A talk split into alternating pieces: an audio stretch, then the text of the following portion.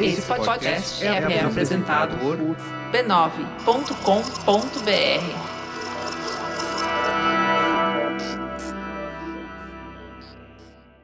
Se ao terminar esse episódio você já quiser antecipar o da semana que vem, você pode. Basta assinar o primeiro contato, no valor de R$ 12,90 por mês, para você ter acesso ao conteúdo com uma semana de antecedência, além de outros materiais exclusivos. O link para assinatura está na descrição desse episódio.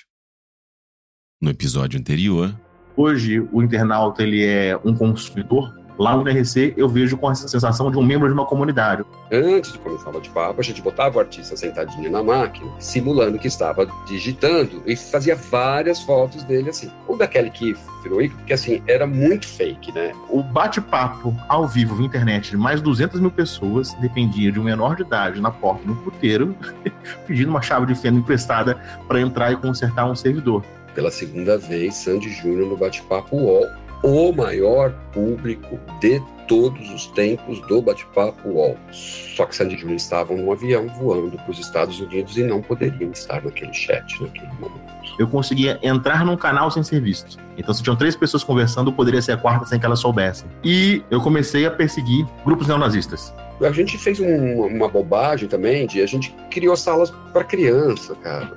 Da melhor das intenções, entendeu? A gente, na verdade, criou um curral de crianças, de, né, de jovens, para o pedófilo ir lá e se passar por criança. Éramos uma ditadura benevolente e algumas pessoas eram banidas, expulsas e eles faziam esses ataques de idosos. Começou a ficar difícil operar a rede, que era um local gostoso de se estar, virou um lugar beligerante.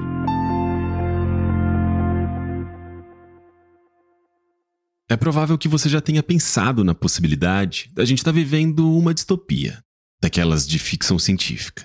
Mas imagine uma versão ainda mais distópica da realidade.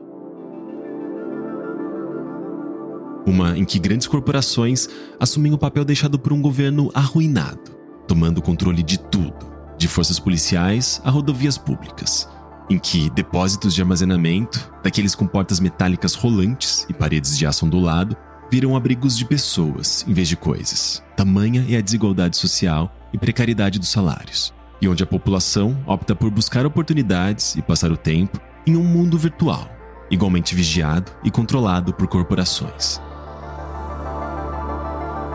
Esse é o cenário em que se passa a trama de Snow Crash, um clássico da ficção científica, escrito por Neil Stephenson e publicado em 1992.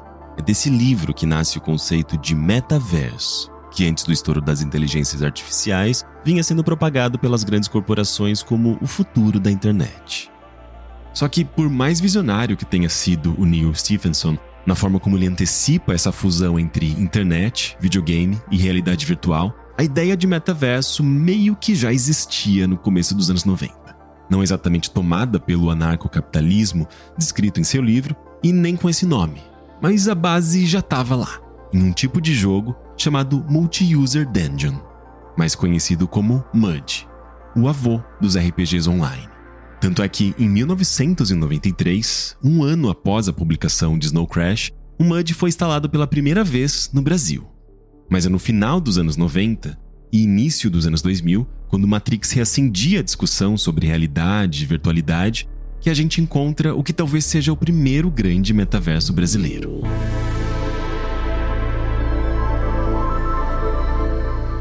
Um mundo permanente, silencioso, sem imagens ou som, que existia em um servidor localizado na cidade de Campinas, no interior de São Paulo, mas que se materializava na forma de textos em monitores de raios catódicos quando acessado por meio de um computador conectado a uma linha telefônica. Normalmente, após a meia-noite, ou nos finais de semana.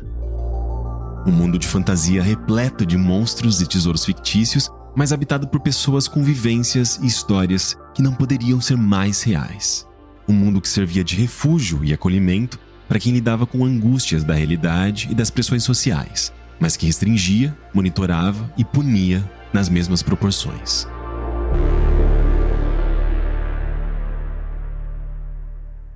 Eu sou Henrique Sampaio e essa é a história que você vai ouvir neste episódio de Primeiro Contato.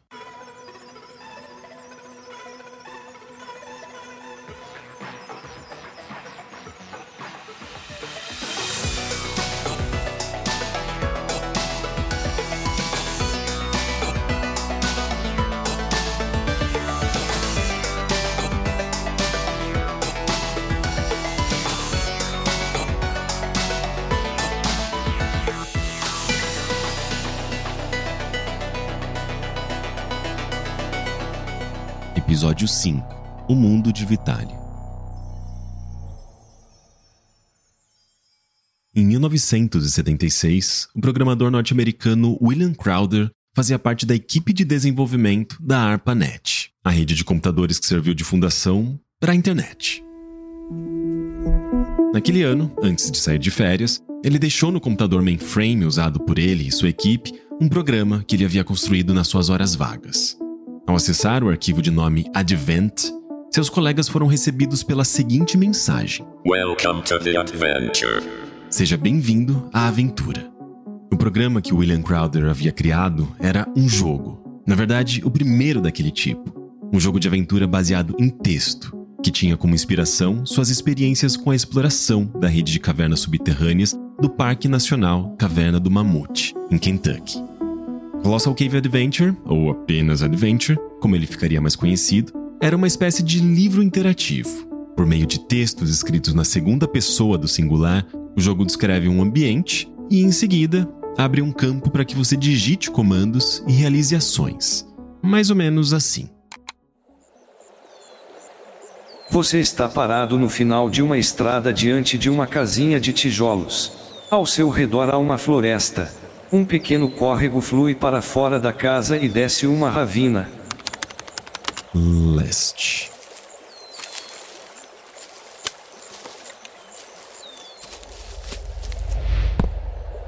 Você está dentro da construção. Uma casa que abriga um poço conectado a uma grande nascente. Aqui existem algumas chaves no chão. Uma comida apetitosa, uma lamparina de bronze reluzente e uma garrafa vazia. Pegue a chave, a lamparina, a garrafa. Você pegou conjunto de chaves, lamparina de bronze, garrafa pequena. Encher garrafa. A garrafa agora está cheia de água. É claro que naquela época não havia nenhum efeito sonoro e o computador, ao contrário dos filmes de Hollywood, definitivamente não falava com você. Na verdade, o texto sequer aparecia em um monitor. Em vez disso, ele era impresso linha por linha em uma máquina de teletipo, que era uma espécie de mistura entre computador, máquina de escrever e impressora. O jogo que William Crowder havia criado em suas horas vagas e deixado ali naquele mainframe antes de sair de férias se tornou um sucesso, não só entre programadores de sua equipe, como também estudantes universitários do país inteiro, que tiveram acesso ao jogo por meio de computadores conectados à ARPANET, espalhados por universidades. Rapidamente, Adventure se alastrou pelos Estados Unidos e até mesmo o Reino Unido influenciando uma geração inteira de programadores e artistas e dando origem a uma onda de jogos e ficções interativas baseadas em texto. Um desses jogos foi Dungeon, que depois acabou sendo rebatizado de Zork. Mas antes disso, Dungeon também se espalhou como um vírus pela rede da ARPANET, chegando a dois programadores ingleses na Universidade de Essex, no Reino Unido. Eles se perguntaram como seria se múltiplos jogadores pudessem se aventurar simultaneamente por aqueles ambientes virtuais, que existiam por trás de linhas e mais linhas de texto. Foi então que, inspirados por Dungeon, eles criaram o Multi-User Dungeon, que, como o nome sugere, seria como se fosse o Dungeon, só que multiusuários. O jogo dessa dupla do Reino Unido consiste em criar um personagem e navegar por uma masmorra, coletando tesouros e derrotando monstros. Tudo em texto, como o exemplo do Colossal Cave Adventure que eu mostrei para vocês agora há pouco. A diferença é que múltiplos jogadores e jogadoras podem se conectar ao mesmo tempo e coexistir no mesmo mundo virtual, conversando entre si, trocando itens ou se estribuchando em batalhas. Tudo isso através de descrições de textos e comandos compostos por verbos e substantivos. O avatar do jogador ou jogadora ganha novos pontos de atributos conforme sobe de nível, se tornando progressivamente mais forte e, considerando o contexto social do jogo, mais prestigiado. Uma vez que atinge a pontuação máxima, ele ou ela se torna imortal, ganhando como recompensa poderes de administrador do próprio jogo. A ideia era tão nova que o Multi-User Dungeon, mais conhecido pelas suas iniciais MUD, se tornou um dos primeiros jogos multiplayer online da história, ao permitir a conexão de múltiplos jogadores via ARPANET. Isso em 1980, muito antes da chegada da internet ou mesmo do PC que só seria lançado no ano seguinte pela IBM. O MUD foi tão influente que, assim como as obras que o inspiraram, também deu origem a diferentes variações. Tanto que o nome MUD se tornou sinônimo não de um jogo, mas de um tipo de jogo, baseado em mundos virtuais e com múltiplos jogadores online. Basicamente, o avô dos MMOs e do metaverso. Em países como os Estados Unidos e o Reino Unido, os MUDs aos poucos deixaram os ambientes acadêmicos e alcançaram os ambientes domésticos, ainda nos anos 80. Como a gente viu aqui no primeiro contato, o Brasil só foi se conectar a uma rede internacional no final dos anos 80, graças aos esforços de universidades brasileiras dentro do nosso contexto de atraso tecnológico da reserva de mercado. Mas a partir do momento em que as universidades brasileiras se conectam na internet, em 1988, não demora muito até que um MUD desembarque em nosso território. O registro mais antigo que se tem de um MUD no Brasil é o Magma, criado por Sérgio Macedo, então estudante de engenharia eletrônica na Universidade Federal do Rio de Janeiro, em 1993. E o jogo ficava hospedado no servidor da faculdade mesmo, igualzinho ao primeiro MUD, da Universidade de Essex. Mas não é nesse MUD que acontece a nossa história. Mesmo que o Magma tenha tido alguma visibilidade, aparecendo até mesmo em uma reportagem de meia página do jornal O Globo, em 1995. Não. A história surpreendente que você vai ouvir aconteceu no Vitalia, o maior MUD brasileiro que já existiu e que se popularizou mesmo ali na virada do milênio, quando MUDs já eram considerados coisas de museu em seus países de origem. O Vitalia, assim como o Magma, também foi concebido em ambiente acadêmico, usando como base o Circle Mud, um sistema de código aberto e gratuito que já vem pré-programado, como um modelo, para você personalizar e expandir. Na verdade, antes de se tornar Vitalia, ele era conhecido como ABBA Mud, nomeado a partir não da banda sueca famosa por Dancing Queen, mas sim por conta do apelido do seu criador, o Vitor de Paula, ou apenas ABBA. O Vitor era aluno do curso de Engenharia de Computação da Unicamp, em Campinas, no interior de São Paulo. E em agosto de 1995, como parte de uma de suas disciplinas, ele criou, assim, sem grandes pretensões, o Abamante. Durante menos de um ano, o jogo ficou hospedado no servidor da Unicamp, só que de forma clandestina, porque o ABA nunca recebeu autorização da universidade para manter o MUD lá. Então, quando alguém notou essa irregularidade, ele disse que ele teria que mover o jogo para outro lugar, o Abamud ficou um tempo fora do ar. Até que em dezembro de 1996, ele é reaberto. Desta vez hospedado em um provedor que atendia a região metropolitana de Campinas, a Linkway. Nessa fase, o jogo ainda não era muito bem administrado e tinha uma série de problemas, embora já atraísse alguns curiosos e fãs de RPG. Um jogador que vivenciou um pouco dessa fase inicial do Abamud foi o jornalista Ricardo Filinto, cujo nome dentro do jogo era Ken, tipo Ken da Barbie mesmo. Era bem, era bem arcaico, era o princípio do jogo. Ele tinha muitos bugs, ele era um jogo, eu não vou falar defeituoso, mas ele era bem aberto. Então a gente tinha certas liberdades que futuramente não tinha ele. Como era um mundo onde não tinha bem muitos deuses, Aí acabou virando meio que um ambiente meio anárquico, né? Tipo, não tinha um, uma legislação, não tinha uma lei. Tipo, era meio terra de ninguém. Tipo, parecia Velho Oeste. Você, quando você matava um jogador, você ficava com aquela flag, né? Aquela sinalização de assassino. No, no mundo de Vitália, mais recente, matava alguém, você era automaticamente preso e punido. Naquela época, se você matava o cara, o cara ficava. Você ficava meses lá com o flag de assassino e não acontecia nada. Então era uma época muito mais anárquica.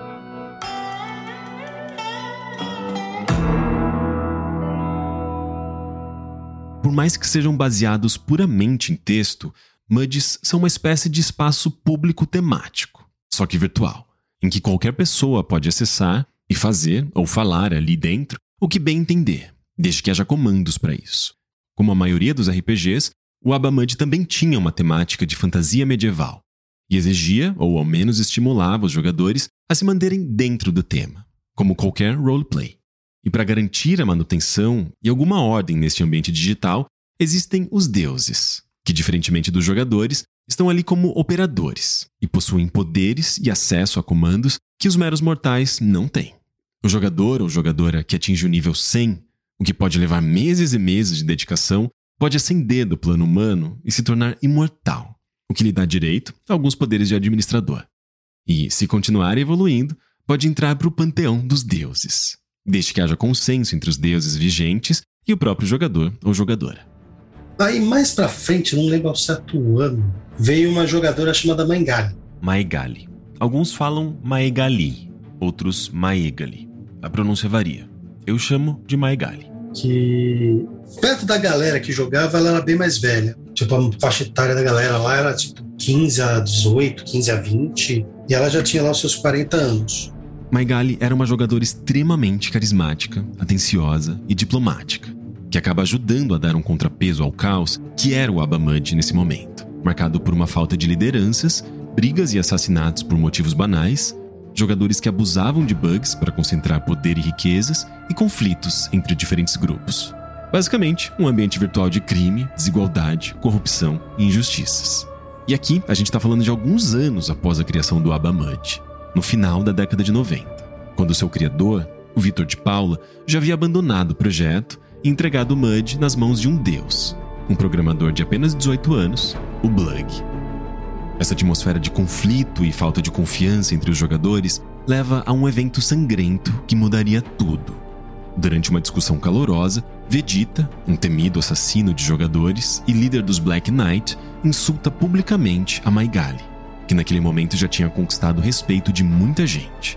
Ofendida, ela sai do jogo e ameaça deletar sua personagem. O caso divide o Abamud em dois grandes grupos: os que defendiam a Maigali e a noção de ordem que ela trazia ao ambiente, e os favoráveis ao Vegeta, que de uma forma ou outra simbolizava o caos que predominava no Abamud. O desentendimento generalizado acaba em um grande confronto na Praça do Templo local mais movimentado do Mud. O Ken, avatar do jornalista Ricardo Filinto, estava lá. E até mesmo ele, que já tinha feito parte dos Black Knight, lutou até a morte em defesa de Maigali. Ao fim daquela fatídica batalha, apenas três jogadores sobreviveram, todos eles favoráveis a Maigali.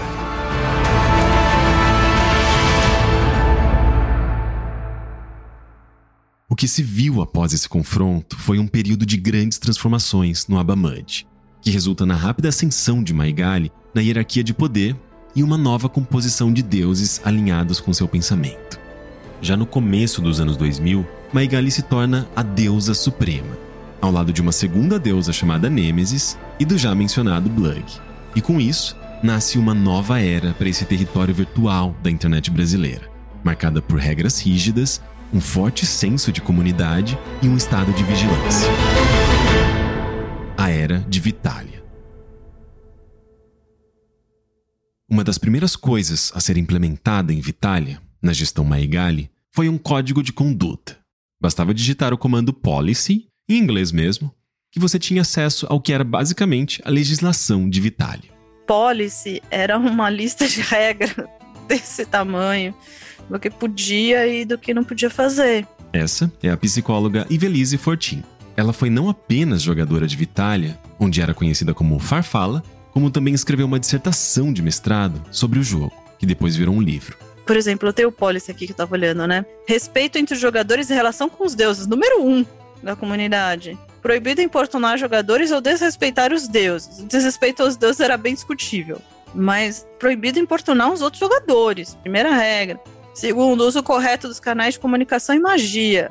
Terceiro, roubo e assassinato. Player versus player só em evento. Tinha os eventos de PVP, mas não podia ter roubo, não podia ter assassinato.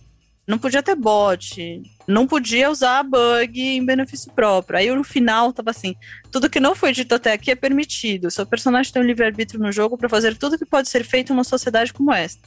Contudo, a palavra de um Deus legislador ou superior prevalece sobre qualquer coisa que está escrito aqui. Né? Então, assim, tipo, a gente pode decidir qualquer coisa a qualquer momento, né? Você tinha uma, uma figura intermediária que acabavam sendo os deuses, que acabavam, dependendo do caso, servindo como um, um júri, né? como um juiz, um mediador dessa questão. Eu acho que na segunda fase ficou um pouco mais organizado. Tudo que era mais complicado mesmo ia para um, para um mediador divino, que era quem meio que dava a palavra final. É, agradava uns, agradava outros e chegava no meio termo. Né? Então, basicamente, a gente tinha um mundo virtual comandado por uma mulher, em seus 40 e poucos anos, com subordinados à sua disposição, tentando botar juízo num bando de adolescentes. E a maioria deles, homens. Tem que lembrar um pouco, porque os, os jogadores, né? Eles eram entre pré-adolescentes, adolescentes e jovens universitários. Então, tinha pouca, uma que outra criança, já tem umas duas, três crianças no máximo, mas era adolescentes e universitários, isso era o jogador. Então, alguns tinham uma coisa assim, ah, ela é nossa mãe, sabe? Porque elas tinham umas coisas também de distribuir presentes para os jogadores. Então, tinha gente que, que tinha uma adoração por eles, assim. Mas, apesar dessa nova gestão, que decidiu botar rédeas nos jogadores e ordem na casa, havia ainda quem cometesse umas molecagens a lá Abamud, como era o caso do próprio Ken, o avatar do jornalista Ricardo Filinto. Ah, tinha um monstro que era o, era em português ficou contemplador, né? Eu não gostava desse nome. Mas é o Beholder, né? Que se você joga RPG, aquele bichão de olhão, cheio de tentáculozinho. A gente ia matar esse bicho e ele, o local que ele, mata, que ele matava ele era uma sala anti-magia. Então todas as magias do que aquele monstro soltava não atingiam a gente. Então ele era relativamente fácil de matar. Aí um dia eu tive uma ideia. Falei, ah, vamos tentar tirar ele daquele tempo, ver o que acontece? Ah, não sei, não vai dar. Não, vamos tentar, não sei o quê. Lá pelas tantas a gente, eu tentei, eu descobri um caminho, né? Dava para pedir para um personagem retirar ele de lá. Peguei, eu acho que nem lembro qual era o nome do personagem. Eu encantava esse personagem, dava uma varinha de summon para ele e falava summon é, order, não sei o quê, summon monster behold. Quando eu vi aquele bicho aparecer no meio da praça da cidade, eu falei, fudeu arrepio. Eu saí correndo, me escondi. Aí de repente eu comecei a ver assim. Fulano de tal morreu, fulano de tal morreu, fulano de tal morreu. Aí de repente eu vi alguém começar a gritar: Quem foi o desgraçado que botou o berroda no meio da praça? Não sei o quê. E foi o caos, o caos, porque ele era um monstro difícil e ele tinha seis ataques. Só que esses seis ataques, cinco era magia. Então no outro tempo não acontecia nada, mas no meio da praça da cidade foi uma merda, porque uma das magias era o desintegrate, que desintegrava a corpo, aí teve nego que foi desintegrado. Eu fiquei acho que uns dois meses preso por causa disso. Pois é, deuses mandavam jogadores para prisão com alguma frequência, como forma de punição pelo descumprimento de regras. Ou pior, pro temível cubo de gelo. E aí, se você não cumprisse a regra, você podia ficar encarcerado ou você podia ficar congelado. E Velize Fortin, a farfala, novamente. Congelado era pior, porque o encarceramento, as pessoas ainda podiam falar com você. O congelado, você ficava numa sala que era um cubo de gelo e não podia fazer nada, entendeu? Tinha um, um timer ali que ia determinar quando que você ia ser liberado desse cubo de gelo? Deuses. Deuses decidiam se ficava um dia, uma semana. Ó, o cubo de gelo. O cubo de gelo é provavelmente a sala mais fria desse mundo. Pelo chão, vários corpos de lutadores congelados. É simplesmente aterrorizante. O frio faz seus músculos doerem. Tudo que você pode fazer é rezar e se desculpar pelas más ações que vem realizado ultimamente. Seja bom e pode ser que alguém lhe tire daqui. Saídas nenhuma. E quem ia parar no cubo de gelo normalmente? Ah, tinha muitas, tinha muitas coisas. Roubo e assassinato. Ah, porque tinha outra coisa. Quando não podia ter PVP, né? PVP significa player versus player. Ou seja, jogador contra jogador. Então, quando um jogador matava o outro, vinha uma flag no jogador. Murderer, assassino. E aí tinha uma regra que se tinha um murderer, todo mundo podia matar o assassino, sem ser punido.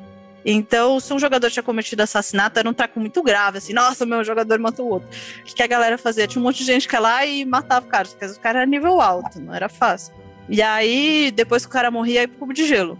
Roubo, assassinato, é, briga feia de jogador, tipo, um ofendeu muito o outro, ou o clássico é se você arrumou uma treta, sei lá o que, com algum deus e o deus não gostou e cubo de gelo. Então tinha um canal geral. De comunicação entre os jogadores. Que era o Gossip. Se falasse alguma coisa que não tinha gostado no Gossip, também cubo de gelo. Cubo de gelo era o top do, da punição, né? Tinha até gente que era punida por acúmulo de riquezas. Que, assim como na vida real, também causava desigualdade dentro do jogo. Tinha coisa que era de equipamento, não pode acumular equipamento bom sozinho e não deixar os outros jogarem. Aí às vezes tinha um jogador que era punido. Porque tinha jogador que era um nível muito mais alto que os outros e a gente podia ter casa. E a casa era um lugar para você pôr suas tralhas, receber os outros e tal. E aí, quando começou as casas, tinha um jogador que comprava, tipo, quatro, cinco casas, enchia de equipamento, só que enchia de equipamento e não usava. E você ficava acumulando equipamento, né? Desbalanceava o jogo, porque tinha equipamento que se estava com algum jogador e o jogador não tinha perdido, o mob não resetava. No caso, o monstro que costumava derrubar aquele equipamento após ser derrotado não reaparecia no mapa. Então ninguém mais podia ter uma espada do espírito, que era do dragão não sei das quantas, porque o fulano pegou uma espada do espírito tá na casa dele. Aí o cara nem tá usando, nem ninguém pode pegar, porque não reseta, e ficava lá acumulado. Isso era bem mal visto, assim, ficar acumulado. O Kim, que não era exatamente o cidadão mais exemplar de Vitali, sabia bem como era lidar com as punições dos deuses. Teve uma férias, eu não lembro nem o que, que eu fiz, só sei que eu fiquei preso praticamente julho e agosto inteiro. Então eu entrava no jogo, ficava lá conectado com a visãozinha de preso, ia ler. Ia ler alguma coisa, ficava lendo, jogando TV, mas eu tava lá no jogo.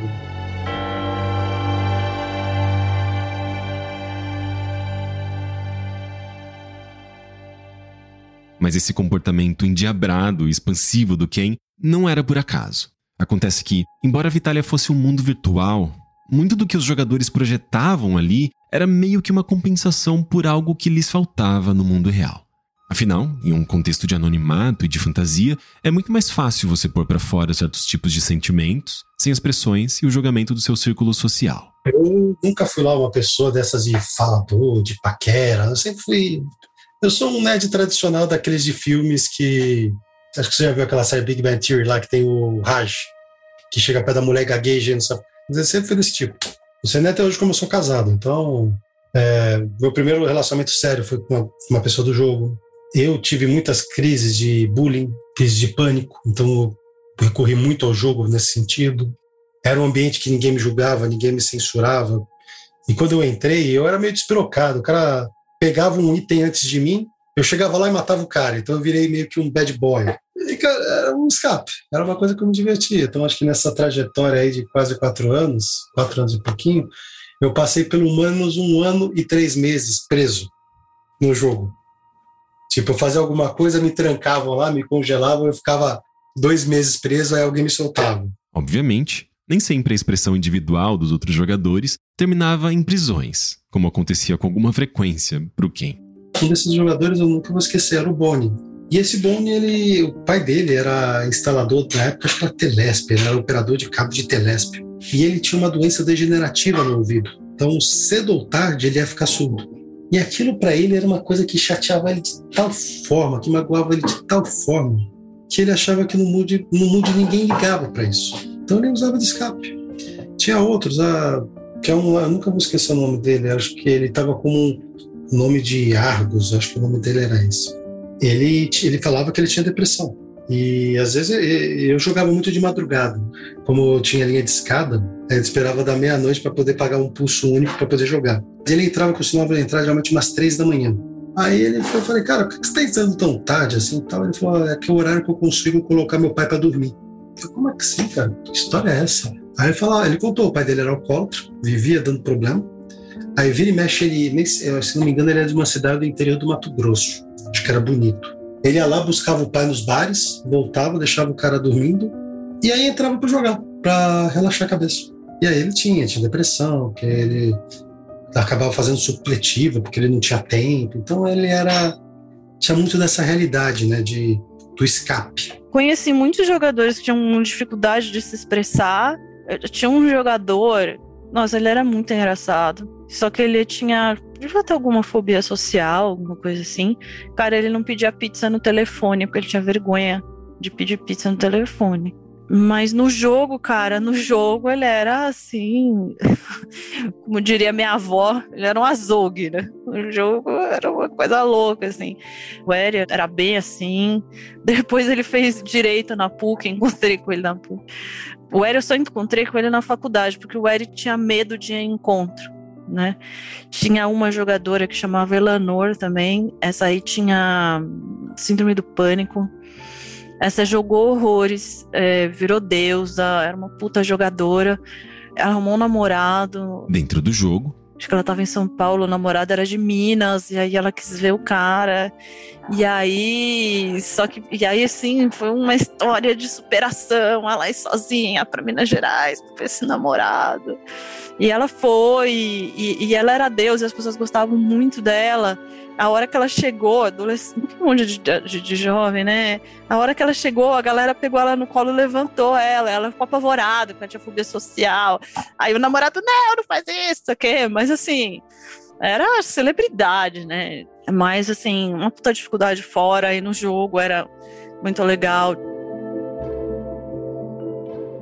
Tinha uma que era sensacional, assim, ela era uma puta jogadora, era uma jogadora muito boa também uma, uma jogadora com dificuldades escolares, assim, de, de aquisição muito grande, e era muito rica e morava no Espírito Santo. E aí é, a gente foi uma vez, a gente foi no aquele parque aquático de Campinas, esqueci o nome. Na verdade, eles foram pro Hop Hari, que ali no comecinho dos anos 2000 ainda era uma grande novidade no Brasil. A gente foi nesse parque e ela.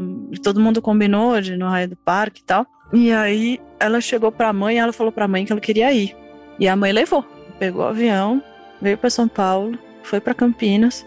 E a mãe falou comigo. A mãe falou assim: é a primeira vez que ela pede para ver amigo na vida. Na vida, é a primeira vez. E ela foi, e se divertiu horrores, né? Então, assim, a, a comunidade tinha um papel muito, muito importante para esses jogadores, né? Então, por trás daqueles complexos códigos binários, linguísticos e sociais, havia mais do que um jogo.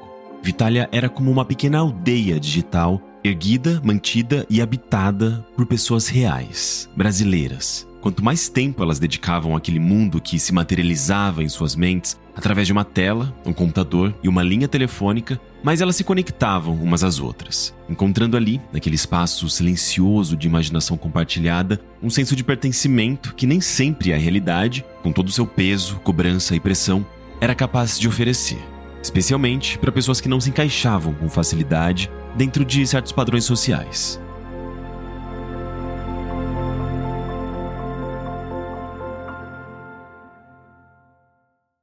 Eu sou de Minas, de Belo Horizonte. Depois, posteriormente, mudei para São Paulo e agora Canadá. Esse é o engenheiro de software Luiz Pinto, conhecido em Vitália apenas como Castor. Como nessa época eu estava na faculdade, eu jogava mais, porque na faculdade a gente tinha internet disponível, né? Então eu ia para o laboratório e ficava jogando. E como era um jogo baseado em texto, ninguém via que eu estava jogando. Era muito engraçado, eu olhava, ah, tá programando. Monte de letrinha passando e, ah, tô programando aqui, tô de boa.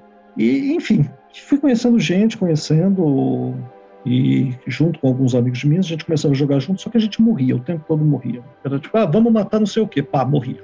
Vamos ali matar não sei quem, pá, morria. Então a gente começou, ah, são suicidas de Vitália. Então assim, a gente tinha um cantinho do mapa que era o nosso cantinho, é, nós usávamos os titles, os títulos padronizados, então um era o primeiro mago do exército suicida de Vitália, o outro era o primeiro guerreiro, o segundo guerreiro, o primeiro ladino. E foi, ali foi um, um começo de do que para mim seria minha vida virtual. Porque dali eu fui pro Encontro Internacional de RPG em São Paulo, que existia na época, e eu já fui com o intuito também de conhecer pessoas que jogavam Mood comigo, que eram de São Paulo.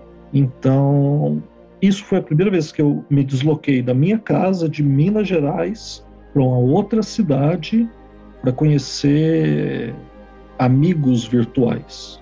É, isso para mim me marcou muito, que ali naquele momento esses amigos virtuais deixaram de ser virtuais, porque isso eu estou falando, na época ninguém tinha webcam disponível, você não trocava foto, então assim, você não sabia como é que era a cara do outro. Você não sabia nem como que era a voz, que era tudo baseado em texto. Então, literalmente, você não sabia se era homem, mulher, novo, velho, branco, negro. Isso também eu acho que tem uma coisa que para mim hoje eu paro e penso, é, não tinha uma importância quem era o outro do outro lado. Então, era meio que, ah, não importa, são meus amigos. E esse dia se dá cara para os amigos, eu, eu acho que foi para mim foi um divisor de águas. Para mim, esse era o verdadeiro metaverso, assim, usando a palavra da modinha, sabe? Porque para mim o embrião do metaverso tá aí já, tá nesse joguinho de texto de 2000. Porque era uma coisa de texto, mas ele é uma, ele é uma imaginação compartilhada. E é uma, é uma imaginação compartilhada, e a questão do social é uma questão muito forte. Tinha uma outra coisa também. É, brasileiro gosta de estar tá em clã, em guilda, gosta de se encontrar. Né? Depois eu fui olhar um pouco literatura. Tem encontros de guildas em outros países, mas brasileiro gosta de, de fazer encontro presencial para conhecer e tal, né? E a gente tinha muito encontro, e aí tinha as fotos dos encontros, e aí compartilhava essas fotos no blog. E aí as relações sociais, elas elas eram, né, e, e são muito importantes, mas eu acho que tem a ver também com uma época onde a internet era restrita, videogame era um interesse de nerd, não tinha esse orgulho geek, não tinha CCXP, 10 mil pessoas, nossa, que legal você com camisa de videogame. É, não tinha streamer, nossa, orgulho, stream, não tinha isso. Então, eu acho que era uma atividade bem de nicho e era uma atividade, eu não vou dizer pessoas rejeitadas pela sociedade, que eu acho que não é, não é por aí. Mas eu acho que ele tinha uma coisa de pessoas com interesses muito específicos e que às vezes não se encaixavam de outra forma. E o jogo entrou ali como tipo, eu tenho iguais, entendeu? Eu tenho iguais na, na comunidade. E essas relações foram eles foram vazando para fora do jogo, né? Então, o que, é vazar para fora do jogo? O pessoal começou a ficar amigo, o pessoal começou a viajar, namorar, casar, ter filho, é, relações de trabalho. Eu convido gente do Mood para ir em evento até hoje. Eu estou com um projeto é, de, de, crianças e games. É, a primeira pessoa que eu pensei para ser jornalista é uma pessoa do Mood. E eu acho que tem uma outra coisa, isso é, acho que é bem importante de falar ele era uma época, como ele era um grupo mais, eu não vou falar seleto, no sentido de, de nível social. Ele era um grupo mais seleto de, de acesso à internet, de cultura da internet, do que é hoje. É, não tinha comportamento tóxico. Não tinha. Ninguém nunca mandou eu ir pra cozinha. Eu tinha o maior respeito do mundo. As meninas eram super respeitadas, as mulheres eram super respeitadas os homens tinham respeito entre eles. E se começasse a brigar muito, os deuses do jogo falavam, não é pra xingar que acabou, tava tudo certo, entendeu? Tinha coisas que hoje você pode classificar como, ah, a jogadora foi assediada e tal, mas não era uma coisa, era uma coisa que você falava assim, olha, não tô gostando, ah, tá beleza. Não era essa coisa, esse comportamento tóxico, esse comportamento agressivo, esse comportamento grosseiro esse assédio de que mulher não pode jogar, de que mulher não é boa. Eu não vivi, eu não tenho essa experiência como jogadora no Vitalia Mundi. Que é uma experiência que depois as coisas foram piorando, assim, piorando do nível que eu não jogo mais jogo online. Eu só jogo Hearthstone que ninguém fala comigo, entendeu? Então, não é a experiência de RPG online que eu tive. Tinha problema, tinha problema, mas ele era um ambiente infinitamente, ele era um metaverso infinitamente melhor do que uma quantidade enorme de jogos online hoje, né? É que hoje em dia ser nerd é legal, mas assim, eu sempre fui fora da casinha. Então, assim, eu sempre li muito livro, sempre li quadrinhos, jogava RPG de mesa, gostava de computação. Então, assim, eu saía, tinha meus amigos também normais, mas eu sempre fui o, isso. Aqui mesmo, hoje, hoje é, é muito engraçado. É, eu, meu marido, meu filho, a gente joga muito online. Então, a gente tem uma lan house dentro de casa. Tem gente que vem aqui em casa e fala assim, como assim? Eu tenho literalmente quase uma lan house dentro de casa. E eu não, eu não me via dessa maneira, dessa pergunta assim, se eu trocava a minha vida real pela virtual. Eu não achava que. Eu, eu nunca vi como um escape, mas eu sempre vi como parte de mim. Eu não me imagino sem isso. Então, assim como eu não me imagino sem ler meus livros, eu não me imagino sem jogar meu RPG, isso foi uma parte de mim, me marcou. Era um. Talvez um escape Talvez um escape, sim, para essa questão não resolvida de eu ser gay. Talvez fosse um escape nessa época. Meu pai era alcoólatra, então talvez fosse um escape para alguns problemas dentro de casa que eu tivesse. Mas eu, eu, eu, não, eu não consigo ver dessa maneira. Talvez com uns 10 anos de terapia eu, eu mude minha cabeça, mas eu não via dessa maneira, porque para mim o real e o virtual eles sempre estiveram juntos. Então aquilo ali para mim era o normal aquilo ali. E, e a gente saía do virtual, né? Então, assim, a gente saía daquilo ali para ir beber, para ir no cinema. Eu fui ver Matrix com esse pessoal, Matrix 1. Então, assim, São pessoas fantásticas que eu não teria conhecido se não fosse pelo jogo. Para muita gente, então, Vitália passou a ser uma segunda casa. Um lugar onde estavam as pessoas com as quais você realmente se identificava. E um espaço onde você poderia ser verdadeiro com você mesmo.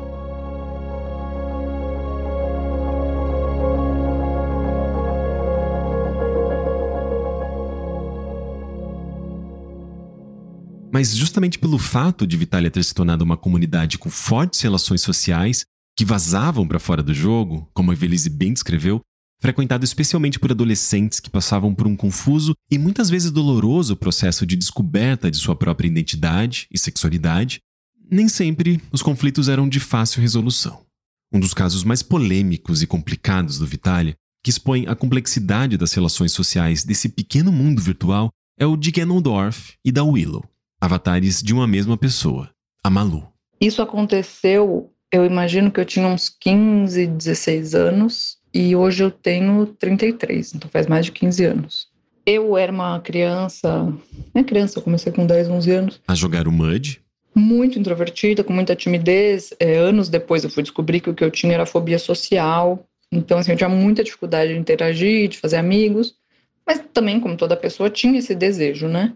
E sempre me interessei por coisas de fantasia, ficção, e um dia estava olhando, né, procurando no, no site da época, acho que era o KD, sobre RPG, porque eu queria, né, me parecia tão legal esse tal de RPG e não conhecia ninguém na vida real que jogava. E eu descobri que dava para jogar online. E descobri que tinha um mood brasileiro, o mais bem recomendado era o Vitalia. Aí eu fiz um personagem, no comecinho eu cheguei a ter uns, alguns personagens que eu ia deletando, e aí acabei ficando com o Ganondorf. Só que nessa época eu já tinha alguma exposição na internet e, na, do meu ponto de vista, era muito desagradável ser mulher na internet. Ainda é. Mas me era muito mais penoso. Então, eu busquei realmente fazer uma persona masculina para, digamos assim, desaparecer. É ser só mais um jogador. Nunca imaginei que seria um, uma comunidade unida, como eu vi que era, né? Que o pessoal realmente, cara, se encontrava, tinha relacionamentos mesmo na vida real. Então, assim, foi criada a persona simplesmente. Primeiro era só o Ganondorf, não ia falar nada da minha vida pessoal. E depois, cara, as amizades, as conversas tal, e foi chegando aquela pressão de, de falar um pouco mais sobre quem eu seria. E aí eu fiquei com medo, né? Sim, fiquei meio assim, falei, ah, vou criar uma persona, foda-se. Falei que era André, quantos anos eu tinha, eu não lembro quanto, mas era um tanto a mais do que a minha idade real. E ficou por isso mesmo. Foram vários anos de, de brincadeira, assim. Eu não ia nos encontros, mas estava tudo certo, brincava e tal tinha as famílias, né, no, no Mood. Famílias foram um recurso adicionado durante a era da Maigali que permitia os jogadores e jogadoras formarem uma família, compartilhando coisas como sobrenome e uma casa dentro do jogo. E tanto tinha gente que era casado com pessoas que tinham relacionamento na vida real, quanto pessoas que não. E eu falei, ah, brincar disso também, né? E começou nessa tal, falei, ah, vou arranjar uma namoradinha do jogo, mas que era assim, exclusivamente roleplay para ser. Só que acabou não sendo, né? É, eu acabei gostando dela de verdade, mas quando o sentimento, né, foi criado e tudo, aí eu me vi numa situação de que eu não conseguia sair. Eu simplesmente não, não tinha coragem, né, de contar a verdade. De, de falar, tipo, olha, é, tudo começou inocentemente, eu fui deixando uma mentira crescer e sou uma mentirosa, mas a realidade é essa. Não tive coragem. Isso me deixava muito mal, muito mal, eu, é, mentalmente muito mal mesmo. Tipo, na, na vida real isso tinha um preço grande. Até que um dia eu resolvi desistir. E eu resolvi que, da minha cabeça, né, o que fazia sentido era que o André tinha que morrer. Então eu saí do jogo e algum tempo depois eu loguei como se eu fosse uma outra pessoa falando, ó, oh, o André sofreu um acidente, ele morreu. É, eu lembro que o pessoal ficou abalado e tal, me doeu muito, mas ao mesmo tempo foi um alívio muito grande, né? Porque eu não tinha mais que ser o Ganondorf o André. Só que eu não loguei de novo e o tempo passou algum tempo e eu, tipo, senti muitas saudades, né? Do jogo, dos amigos, das conversas, de tudo. E eu voltei. Só que eu voltei como eu. Então eu criei uma personagem que era a Willow. E aí, passou pouco tempo, eu, eu não fiz nenhum grande esforço para ser diferente, entendeu? Eu fazia as mesmas piadas, eu tinha os mesmos horários, então assim, logo o pessoal percebeu. E uma delas, a Celune, veio perguntar para mim, e eu falei que sim. que era isso mesmo. E aí foi todo aquele caos, a explicação. É, na época, isso foi, assim, estrondoso no Mood, no Vitalia. E eu acho, do meu ponto de vista, que todo o cerne da questão, na verdade, assim, além né, dessa, dessa revelação bombástica, novelesca, o cerne da questão era que eu, como André, tinha um relacionamento virtual com a jogadora Juliana Morrigan, personagem dela. Então, assim, foi um abalo, porque além né, de, de ter acontecido essa mentira como amigos é, para as pessoas, é, aconteceu que tinha esse relacionamento. E aí foram tomados partidos, né? A Morgan fez na época um post num blog pessoal dela, é, dando o lado dela e me acusando de, de que eu tinha feito tudo é, de caso pensado, que na verdade eu era uma pessoa maléfica, maligna, que queria enganar os outros, que, que teria, digamos assim, prazer em, em ver como a minha mentira estava tendo sucesso e manipular os outros, enfim. E não era nada disso, mas foi aí né, que os gods se envolveram. No caso, acho que quem se envolveu principalmente foi mesmo a Magali. Eles me baniram do jogo. Eu acho que o Ganondorf, o personagem, também foi banido, inclusive foi bloqueado de ser criado o personagem com esse nome. Mas foi assim um caos, um caos. É, muita lavação de roupa, muita acusação, e eu entendi as pessoas estarem muito bravas, mas isso ao mesmo tempo me deixava triste. E aos poucos eu fui conversando com algumas pessoas mais próximas sobre as motivações, o que aconteceu. E assim, é, o meu círculo mais próximo se assentou, as pessoas me desculparam, me perdoaram, a gente continuou falando, conheci vários pessoalmente, fui a diversos de encontros. É, depois de um tempo até a Juliana, a gente voltou a se falar virtualmente, né, porque ela morava no Rio de Janeiro, tanto que depois, depois de tudo, a gente acabou namorando ainda três anos, bem depois de tudo. Isso no mundo real mesmo. Provavelmente tem outras pessoas que continuaram com uma água ou com o pé atrás, mas ninguém nunca mais me falou nada. Então, assim, foi basicamente essa a história, né, da, da, da, treta, do banimento. E, assim, é engraçado falar, né, porque parece que, que realmente a qualquer momento eu poderia ter saído de uma forma muito mais honrosa, mas hum, dentro da situação, naquele momento, para mim, eu não conseguia enxergar, não conseguia fazer. E foi só depois que eu já já tinha, né, já era a Malu, já era a Willow, nos outros moods, é, já ia de conta que eu comecei meus tratamentos, descobri a fobia social, descobri várias coisas, enfim. Não sei até que ponto pesou na decisão deles algum grau, digamos assim, fóbico da relação, é, ou se foi realmente a, a traição generalizada, sabe? Eu não, não percebi algum grau de ou homofobia ou transfobia. Pela relação entre duas jogadoras do mesmo sexo ou pela mudança de gênero da jogadora dentro do jogo. Mas também não posso dizer que não tenha existido. Eu simplesmente, para mim, eu não vislumbrei isso. Eu acho que foi mais pela questão toda de como envolveu tanta gente, tanto abalo, tanta coisa emocional. É, eu acho que foi mais isso mesmo.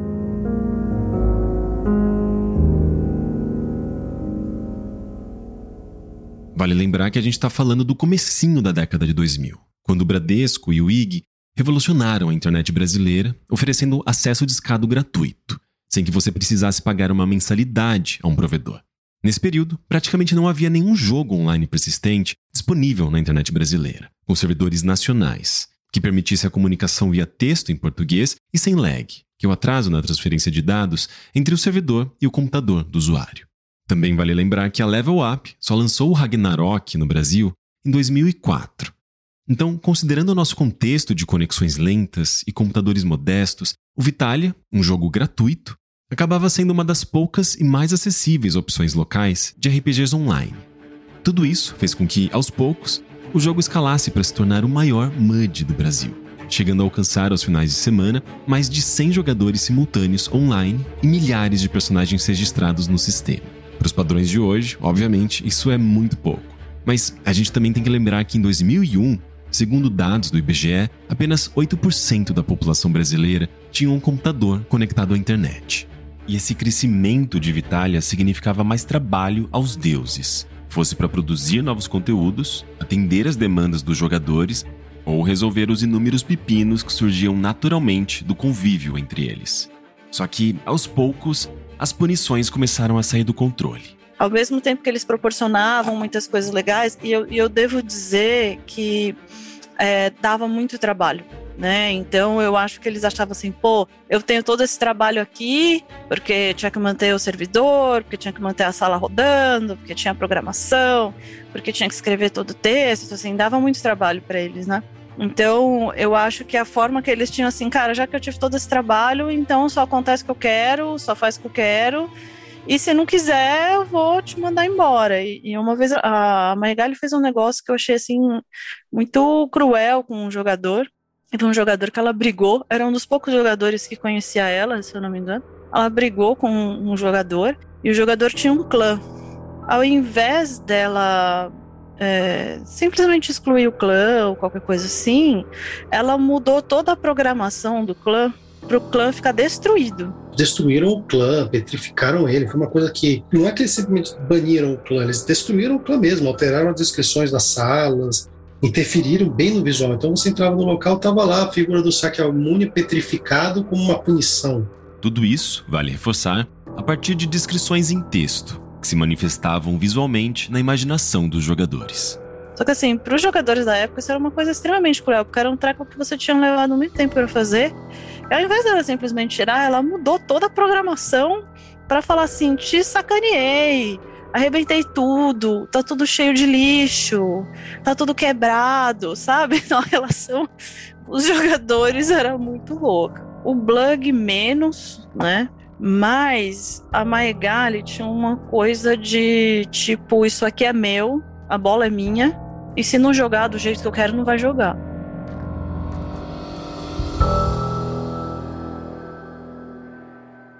Conforme a repressão, as punições e o abuso de poder dos deuses foram escalando, os jogadores começaram a notar que a comunidade em que eles dedicavam tanto tempo, onde estavam amigos tão queridos, vivia em um estado de vigilância. O, o comando que eles usavam para espionar era um comando que chamava Snoop. Um termo em inglês cuja tradução é bisbilhotar. E aí eles espionavam qualquer coisa, assim, até sexo virtual entre jogadores, eles espionavam se desse na telha, entendeu?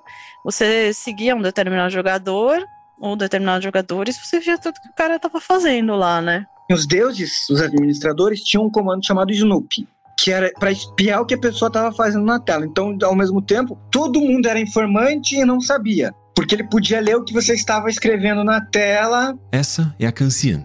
É tanto o seu sobrenome quanto o nome do seu avatar dentro do jogo. Aí teve personagens héteros, era um, um casal numa sala privada, particular, que só os dois tinham acesso, estavam fazendo sexo virtual e foram chamados porque foram pegos no flagra pelo Snoopy, pela, pela espionagem.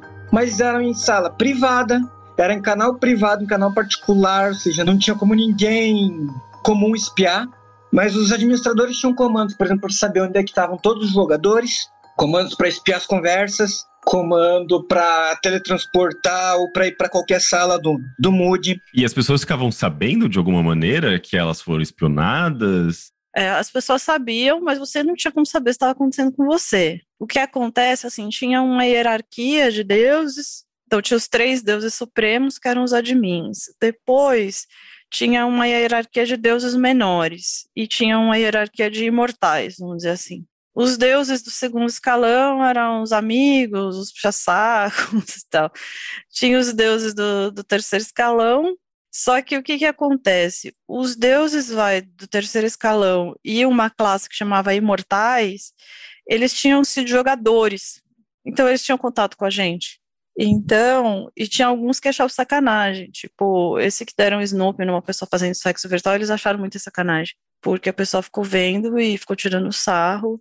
E aí os outros jogadores falaram pra gente, ó, não faz essas coisas porque fica dando Snoop, né? Então algumas coisas vinham à tona aí, né? Isso daí fica um pouco uma questão meio que esbarra invasão de privacidade com temos que cuidar do que está acontecendo, porque se der alguma merda a responsabilidade é nossa, como administrador do jogo.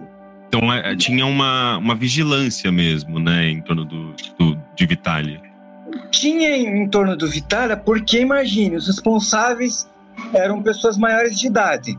Eu acho que a preocupação deles era justamente essa, porque como eles eram maiores de idade, se desse algum problema, eles poderiam ser de alguma forma responsabilizados. Se der merda, vai sobrar pra gente. porque somos os responsáveis pela vida desses, desses adolescentes, porque imagine, naquela época, no começo da internet, saindo a notícia que fulano matou não sei quem em cinema por questão de jogo violento. Aí vai, acontece isso no mundo de encontro. Acontecia isso aqui daí que, logicamente, se imagina que a polícia iria atrás dos responsáveis. E quem seriam os responsáveis, em último caso, se não os responsáveis pelo jogo? Como que eles deixaram isso acontecer? A Cancian está lembrando aqui da onda de pânico moral que aconteceu no Brasil a partir da segunda metade dos anos 90, quando videogames e jogos de RPG entraram na mira da mídia e de políticos e juízes conservadores, inclusive no caso do massacre em Columbine, nos Estados Unidos, e no tiroteio do cinema do Shopping Morumbi, em São Paulo. Na falta de respostas concretas por tamanha violência, jogos se tornaram um alvo fácil, um bode expiatório para problemas muito mais graves. Eu abordo esses casos com mais profundidade na primeira temporada do Primeiro Contato. Você não sabia se eles estavam online ou não. No caso, os deuses. Então, se de repente havia uma mensagem, alguém dizia, mantenha o tema. Vinha bem assim, alguém. Era invisível, não sabia quem que era. E quando essa voz do além que dizia mantenha o tema invadia o canal de comunicação principal, era sinal de que algum deus estava monitorando o que era feito e dito naquele local. Então, com medo de punições, os jogadores mudavam de assunto e voltavam à interpretação de papéis. Geralmente, assuntos sobre suas vidas particulares, angústias e dúvidas. Coisas bem comuns entre adolescentes cheios de pressão sobre seus futuros e sexualidade. Ao mesmo tempo que era liberado, o pessoal tinha um certo receio, porque não sabia o que, que podia fazer sem punição. Ah, isso aqui cresceu num ponto que é, o pessoal não tinha mais esse limite entre o real e o virtual. E tinha o risco de você estar tá conversando com alguém que fosse algum avatar, né? um mortal de um administrador. A gente sabia que podia ter Deus, que tinha um personagem mortal e que jogava com a gente como se fosse um personagem mortal, mas era Deus. Também a gente a gente sabia, né, que, que podia acontecer. Que era uma outra forma deles espionarem também. Uma personagem mortal que era controlada por uma imortal, de acordo com ex-jogadores, era a Atenas. O problema é que ela não era qualquer imortal, mas sim uma deusa suprema, a Nêmesis, e filha da Maigali. Então, sim, mãe e filha, na vida real, controlavam juntas Vitalia como deusas supremas, ao lado de Blug, o programador. Porque tinha um outro problema também. Elas tinham uma, uma relação muito louca com os jogadores, né? Principalmente a Maigali. Então, ao mesmo tempo que os jogadores tinham uma relação de adoração, eles eram deuses dentro do jogo, então tinha toda essa coisa que elas achavam legal, elas tinham um certo receio dos jogadores. Então, assim, eu fiz o mestrado inteiro, nenhuma nunca quis falar comigo. Elas não falavam com qualquer jogador, tinha uma, uma determinada panelinha de jogadores só que elas falavam. Que a gente fazia encontro presencial, né? Fizemos muitos e tal.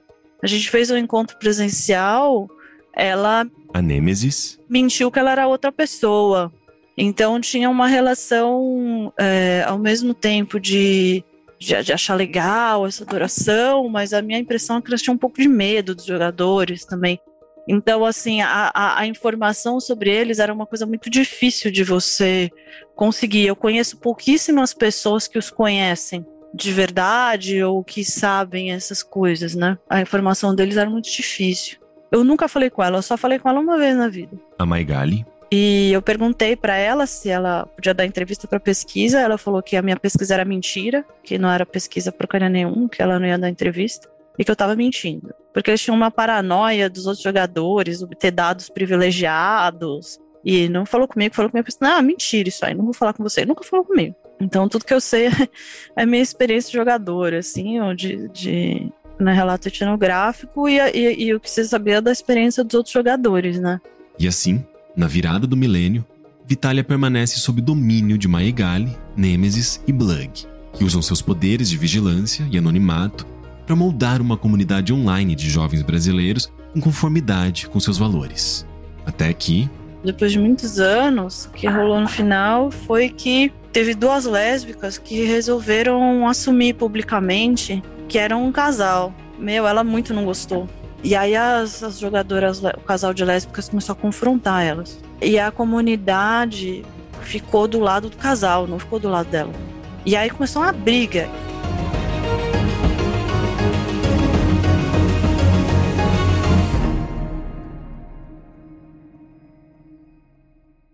No próximo episódio, A gente conversava ali, jogava junto, e aí a gente resolveu que ia colocar namorada no título. Todo mundo botava. Ah, é fulano, é namorada de cicrano. E daí. Aí a gente pensou, por que não, né? Vamos botar também. E a Maigali não deixava ter casal gay. Não deixava. Eu comecei a mandar mensagem pra Mariel e falar pra ela tagarelar, que é quando você falava pra todo mundo da área o que, que tinha acontecido e tal. E daí tiraram o meu direito de falar, eu não conseguia mais mandar mensagem pra ninguém telepaticamente, não conseguia falar mais nada. Na época o jogo tinha um, um jornalzinho, que era o Jornal de Vitália, que eu era um dos editores. E eu coloquei um artigo falando sobre isso, dos direitos, e também deu um, né, o jornal foi excluído do, do sistema.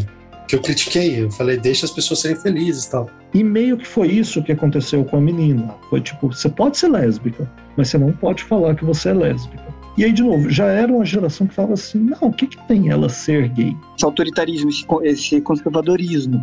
Eu acho que se não tivesse isso, talvez seria ter sido até mais fácil para eu me aceitar como pessoa trans. se você quiser ouvir agora o episódio da semana que vem, é só assinar o primeiro contato no valor de R$ 12,90 por mês. Assim, você recebe o conteúdo com uma semana de antecedência, além de materiais exclusivos. O link para assinatura está na descrição desse episódio.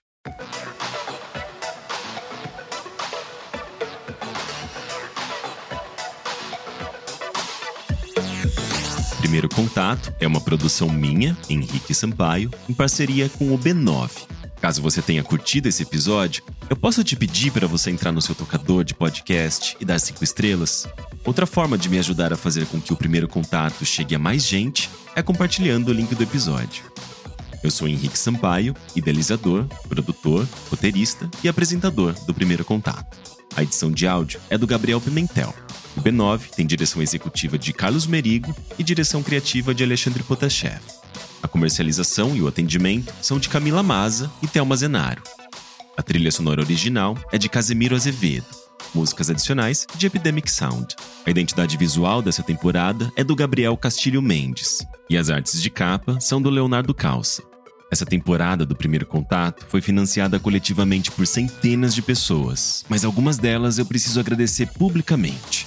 São elas Juan Lopes, Mariana Mafra, Lucas de Prado Polo, Heitor Moraes e Guilherme Sagres. Eu só tenho a agradecer pela generosidade e apoio de vocês. Muito obrigado. Você pode falar conosco através do e-mail primeiro-contato@b9.com.br e seguir nossas redes sociais no arroba brains9 e arroba Rique Sampaio, tanto no Twitter quanto no Instagram. Na descrição desse episódio, você também encontra o link para o grupo do Primeiro Contato no Discord. É isso. Semana que vem tem mais. Até lá!